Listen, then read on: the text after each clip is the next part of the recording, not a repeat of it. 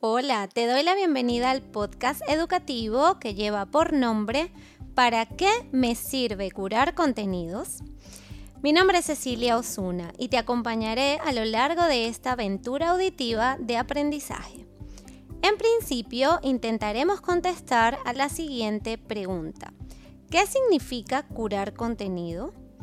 Bien, esta palabra curar puede hacernos dudar un poco, pero es un término que proviene etimológicamente del latín curare, que significa curar, cuidar o preservar.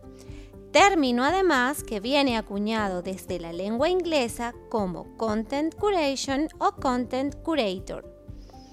Entonces, la frase curar contenido debe ser entendida como la acción de cuidar o preservar el contenido que ya ha sido creado anteriormente.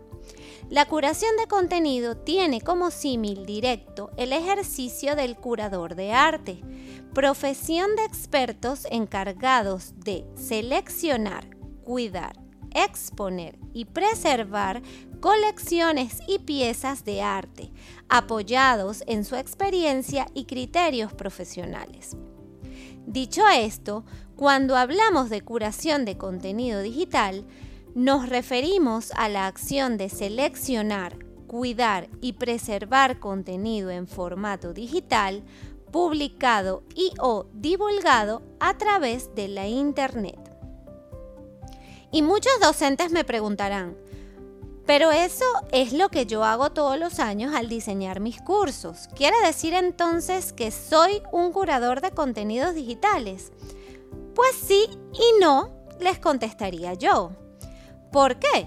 Porque al curar contenidos de manera formal debemos seguir un procedimiento sistemático, objetivo y riguroso que nos permita encontrar, seleccionar, editar, acomodar, crear, compartir, participar y seguir la pista a cada recurso curado. Y yo estoy segura que muy pocos docentes siguen ese procedimiento de manera formal y rigurosa. Pero no nos preocupemos por lo que no hemos hecho, preocupémonos por lo que sí podemos hacer de ahora en adelante. A continuación, te voy a presentar cinco estrategias que puedes tomar en cuenta a la hora de curar contenidos. La primera es agregación. La agregación hace referencia al proceso de almacenamiento de toda la información relevante sobre un tema en un único lugar. El mejor ejemplo de uso de la estrategia de agregación son las fuentes RSS una fuente RSS reúne diferentes contenidos sobre un tema de diversas fuentes y lo presenta en un solo feed. Otro ejemplo de agregación de contenidos es un sitio web que compila diferentes publicaciones sobre un mismo tema, tal vez un blog o un mashup tipo Scoopit. La segunda estrategia es la destilación. La estrategia de destilación hace referencia al proceso de filtrado previo de la información que se almacena para ser curada. La web es una fuente ilimitada de información, pero no todo es veraz, válido y o puede utilizarse. Debe filtrarse y este proceso forma parte de la curación. El uso de hashtag en redes sociales es un ejemplo de destilación porque esto puede limitar los resultados y mostrar lo más relevante sobre un tema. La tercera estrategia es la elevación. La elevación se refiere a la capacidad para poder determinar, con base en toda la información analizada, cuál es la tendencia actual de la temática que se pretende curar. Lo que más suena, lo que más se postea, de lo que más se habla, cuál es la tendencia actual de ese tema. Usualmente se utilizan algoritmos tecnológicos para extraer esta información. La cuarta estrategia es el remix. El remix hace referencia a la fusión de dos o más fuentes diferentes en una sola, cuando se combinan diferentes fuentes, pueden dar una nueva perspectiva sobre un tema determinado. Las wikis son un buen ejemplo de una estrategia de remix en el proceso de curación de contenidos. Y la quinta estrategia es la cronología. La cronología se refiere a organizar el contenido por orden cronológico, del más antiguo al más actual, para que sea más fácil el proceso de curación de contenidos. Basándonos en lo anteriormente comentado, si deseas convertirte en un, curador de contenidos digitales, debes tener presente las siguientes cinco estrategias. Agregación, destilación, elevación, remix y cronología. Pero, ¿cuál es el procedimiento que debemos seguir para curar contenidos? Bueno, en principio podemos realizarlo de la siguiente manera. Primero, elegir un tema específico que queremos curar. Segundo, seleccionar la herramienta tecnológica que utilizaremos para curar. Tercero, determinar las diferentes fuentes de contenido digital.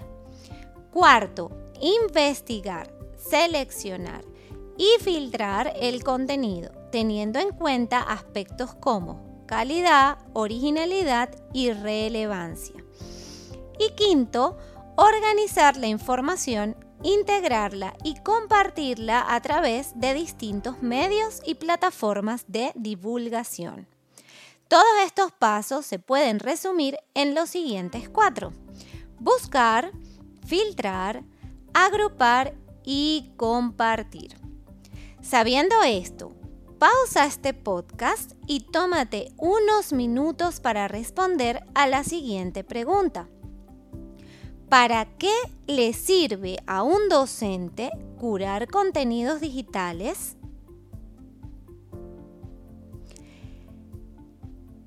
Estoy segura que has respondido algunas de estas razones. A un docente le sirve curar contenidos porque hay muchísimos contenidos digitales valiosos en la web que pueden ser reutilizados y vale la pena curarlos y tenerlos disponibles.